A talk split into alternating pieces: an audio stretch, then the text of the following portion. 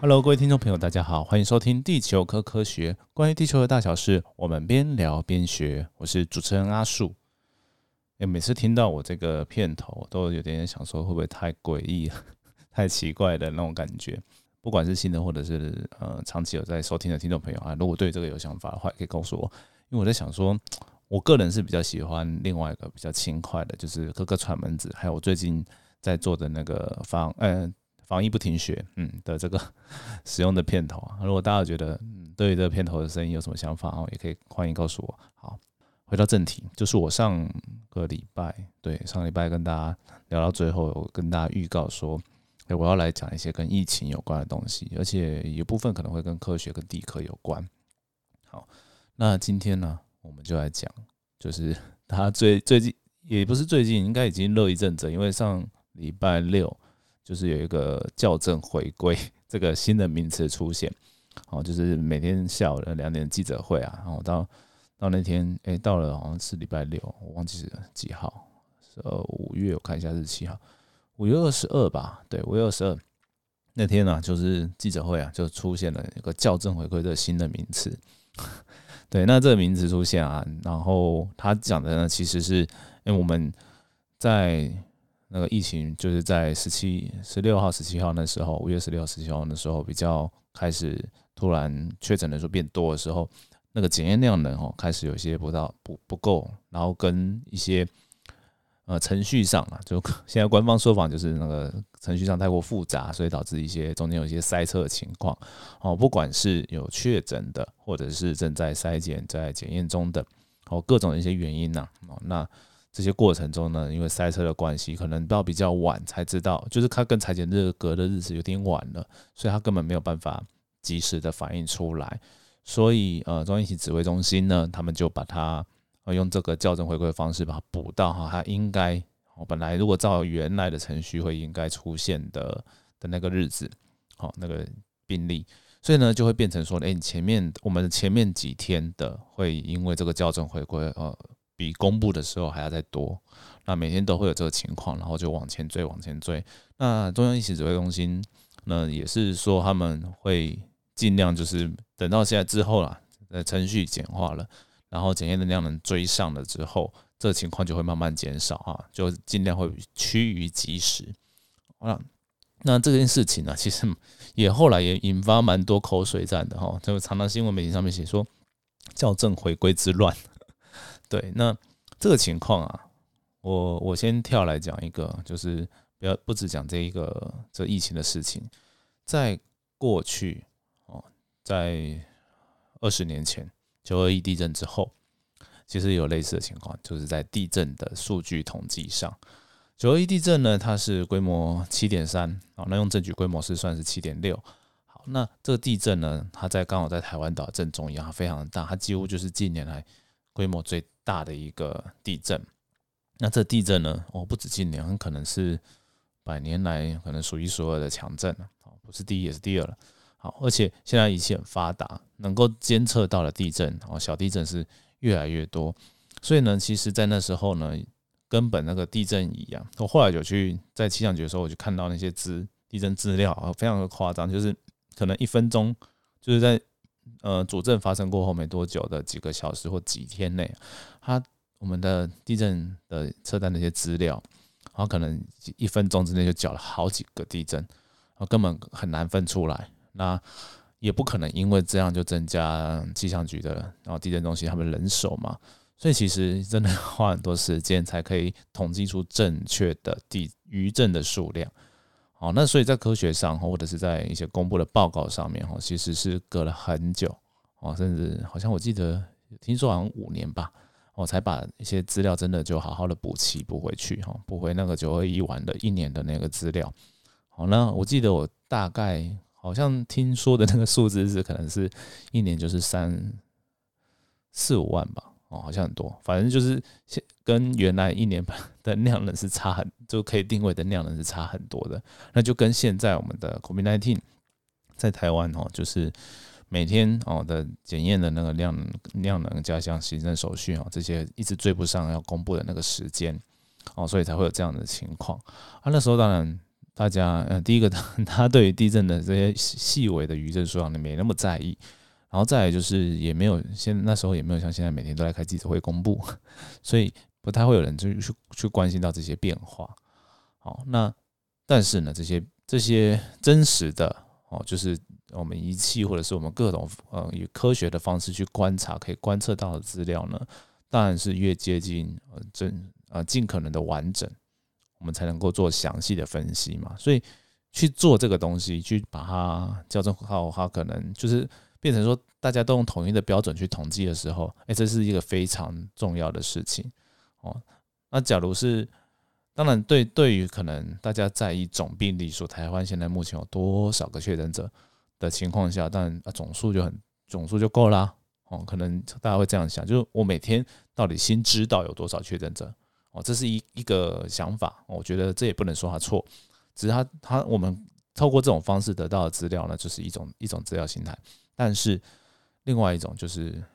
在之前哦，就是每天哦去检验到的那些。东西还有有厉害，还有另外的利益哦，因为这样的话，就我们就可以知道说，哎，我们现在有快筛嘛，就会知道说这些快筛它的每天的的阳性率哦，然后它是多少，然后呢，你你的快筛检验出的两那个阳性跟 PCR 就是核酸检测出来的阳性，它的落差是多少？这其实非常重要，因为当我们发现到哦快筛的准确度会越来越低的时候，就会知道说哦这个盛行率。会越来越低，就是大家哦会得到确诊的，就是流行的机会越来越低啊，大家会确诊的几率又越来越低，那这样就反而是件好事。那要做到这样呢，唯有就是把标准都拉一了才知道这件事情呢。大概我觉得大概就是这样，就也没什么好吵的。但是会有些人就想说，啊，那干嘛发明这个新名词啊？对不对？所以。这点呢，我觉得如果真的要说，就是疫情指挥中心或政府端它有一些小 bug 或缺失的地方，大概就是使用这些名词跟说明的方式。那尤其是在五月二十二哦刚开始讲的时候，这些方式我觉得是可能真的引发蛮多人困惑跟解读空间的。好，那当然啦，未来 当然为我们从事后来看，一定有更好的说法、更好的检验方式。但是在公布之前，可能指挥中心也没有特别想到这样的结果哦。那只能说，我觉得就是与时俱进，大家学习哦，就是少一点，就是谩骂 一些口水哦，就是比较好。不管是你是在怎样的立场的政治立场的人啊，都一样。好，那我觉得还有一个更重要，就是说，因为这个校正回归的事情，我们要每怎么样看我们最近疫情每日新公布的新增案例呢？其实我有个建议就是。大家可能不要看当天哦，它公布了之后，其实它有时候会公布一些校正回归哈，就得到了每日的表，可以看到，比如说三天以前或五天以前，大概我抓三天以前差不多了哦，它跟更之前的一些情况还是有什么样的变动？它是不是慢慢的呃人数有在下降？然后还有加上我刚刚讲的，就是呃我们使用快筛试剂啊，快筛试剂是伪阳性比较高的，好，然后跟 PCR 哦，就是核酸检验就比较精准的。两个比比对的差异哦，当呃我们用核酸检测出来的的那些发现到说快筛的伪阳性的比例越来越高的时候，大家或许就可以比较安心一点。所以我建议大家，如果真的要用科学的角度来看这个疫情的一些变化变动的话，或许用这一类的方式哦，看的比较呃细节的地方哦，才会知道说台湾目前真正是在什么样的状况。好，那。对啊，就 这个跟大家分析，就是其实过去有蛮多例子啊。我刚举九二一的地震也是，那网络上有更多的朋友 举了很多神奇的例子，比如说年终奖金啊，就是一个 你的薪水的校正回归，在年底的时候一次给你。OK，那也是一个蛮有趣的一些比喻啊，但大家都还蛮有创意的。好，那大概这是第一个部分。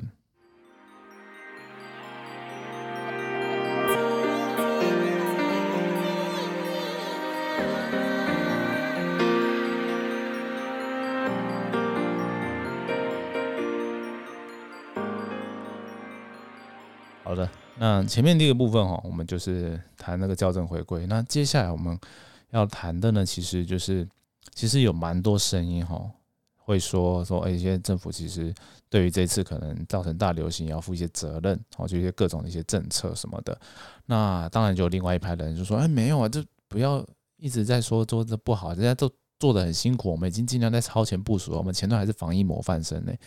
对这两件事情，我觉得都都不不会，就是都是对的，只是说，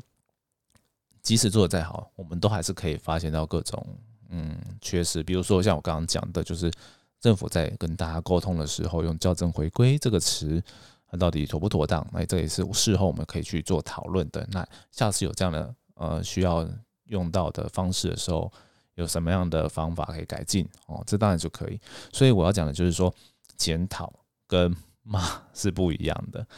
有一些人真的是抱持的一些检讨的心态哈，在想要让台湾更好，想让这个疫情更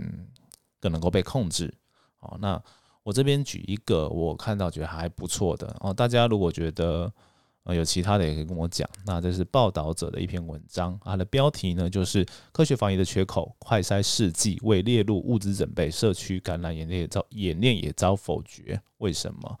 哦，那听起来哦，这是一个 批判性蛮大的文章，但它里面其实说访问的人哦，他都有剧名诶，说说是哪里来的。好，那也就大概都写的蛮细的，哦，蛮详细的，也合乎逻辑。那第二个 就是呃，中央疫情指挥中心或者是一些机关，他们现在都有在做那个假新闻啊、假资讯的一些打击嘛，啊，这边也没被打到，所以。我们可以姑且的相信说，哎，他可能大部分讲的，哎，其实是蛮符合现，就是还可能算符合现状了。目前为止，对我们大概可以看一看，那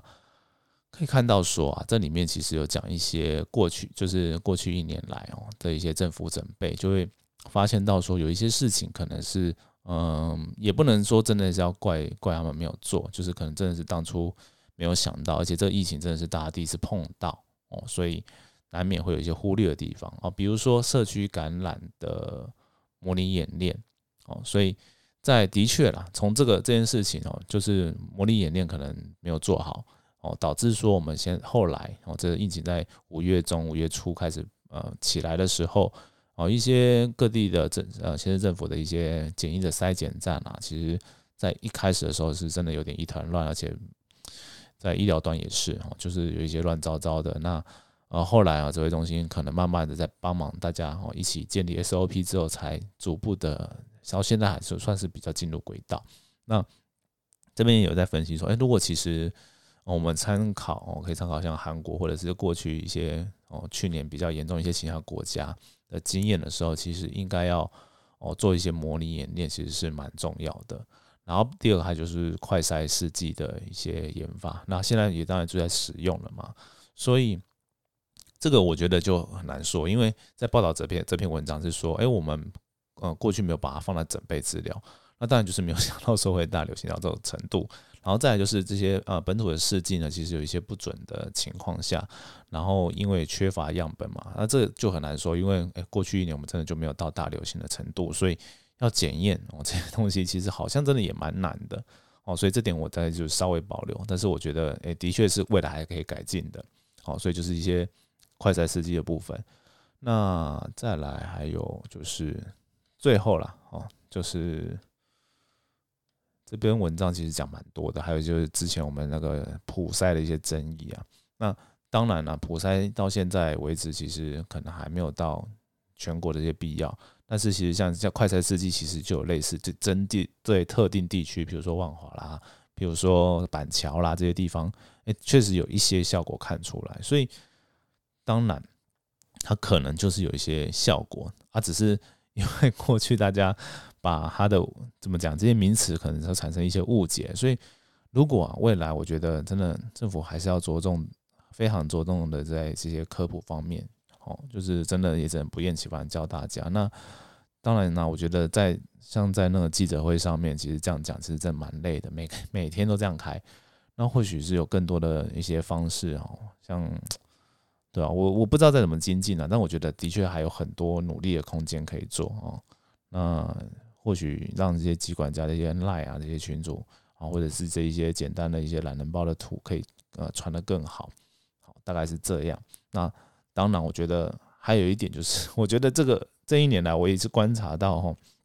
在网络上一些讨论哈，都会很容易就极化，就是说啊，有人讲说，哎，我们要来多塞一点人的时候，哎，呃，你是不是要补塞？这样哦，这种有点猎巫型的的的行为哈，我真的也不太喜欢了。对，就是所以才会在今天我特别想要讲这些事情。对，因为呃，大家我相信哈，大部分的出发点都是好。都希望，比如说哦，找国家安定，哦，希望这疫情减缓。但是，如果一味的去指责人家是错的啊，你才是对的话，其实这个我觉得没有很大帮助，对啊，就是除了哦，在大家坚定一下哦，大家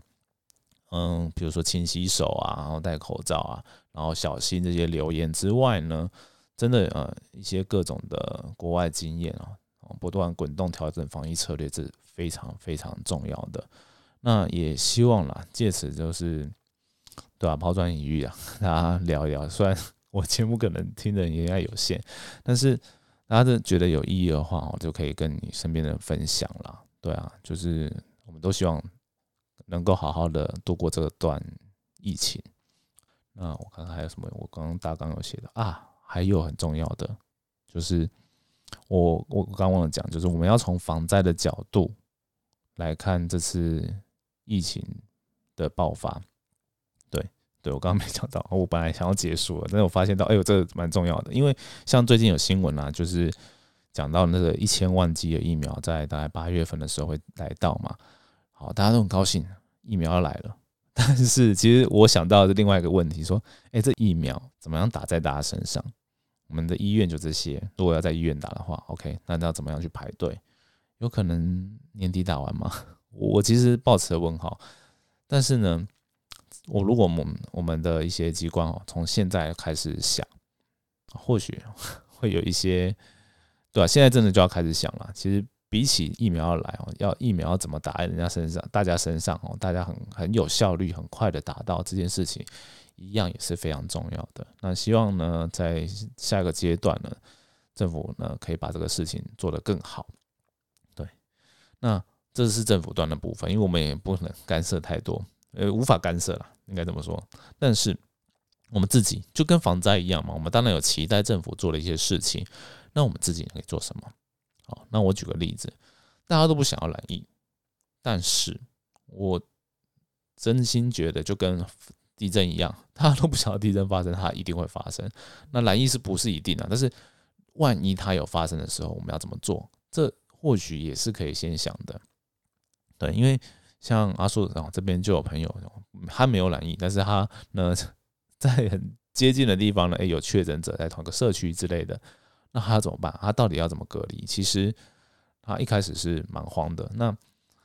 在这个情况下呢，我们就可以试想一下，说哦，那我们今天遇到了不同的情境哦，比如说啊，你可能跟他有重叠，那。我觉得大家当下都一定会很慌哦，比如说你是住在外地的人啊，那你现在现在可能被框裂了之类的，那你是想说，哎，那我是不是赶快逃回家？对，可是逃回家这件事情到底对不对？因为你会经过很多的足迹，那万一你真的被框裂的时候，框框裂之后呢，哪一天真的不幸的成为确诊者之后，你是不是留下了足迹，然后更多产生更多的风险？哎，那就不对了，所以。变成说我们在盘算这些事情的时候，要非常呃仔细的想说，哎，嗯，自己的风险哦，遇到的风险的情况如何？那该怎么做？那这件事情呢，其实也不要等到说哦当下发生了才去想，我在事先就可以去做准备。那说真的，勤洗手、酒精、戴口罩哦，这些东西为什么非常重要？就是因为当你把这些防护措施做好了，即便你有跟这些所谓确诊者足迹有重叠了，你其实也不用太太担心，因为你的风险就是相对的低，已经被你降低到很多了。OK，那这是第一种考量。那第二个就是以防万一嘛，你真的就是哎，你你有有一天真的不小心哦，你的是不是你不小心，可能你身边人不小心哎他中了，然后呢你就因为这样被框框裂了的时候呢，你真的也不能慌，对啊，因为。不管如何，该隔离的，OK，该做好的，然后怎样最好，可能可以先想好。那其实一直啊，像一些呃疾管家啦，或者是什么一九二二这些，他都有一些公布一些资讯啊。一九二就是我最近有看到啊，就很多人打一九二二去问，然后就变成说 很多一九二二那边负荷不了，然后就出了懒人报的资讯。其实大家可以去看一看，然后想一想说，哦，我在什么那样的情况下是有风险比较大啊？什么情况下风险比较小？那在那种情况下呢，我该如何自处？我是要呃自我健康管理呢，还是居家隔离，或者是甚至的自就是自主的居家隔离？OK，大家都可以先行去准备好哦，那不要等到事情发生的时候就在那边紧张，对啊，我觉得这个是非常重要的，而且是大家现阶段就可以哦去开始思考哦需要的，哎，这很重要。还好我们回来看了一下我自己写的讲纲，对啊，那。今天呢，大概就是跟大家分享这些。那真的希望我们可以一起啊，挺过这个疫情呢。好，那我们就下次见喽，拜拜。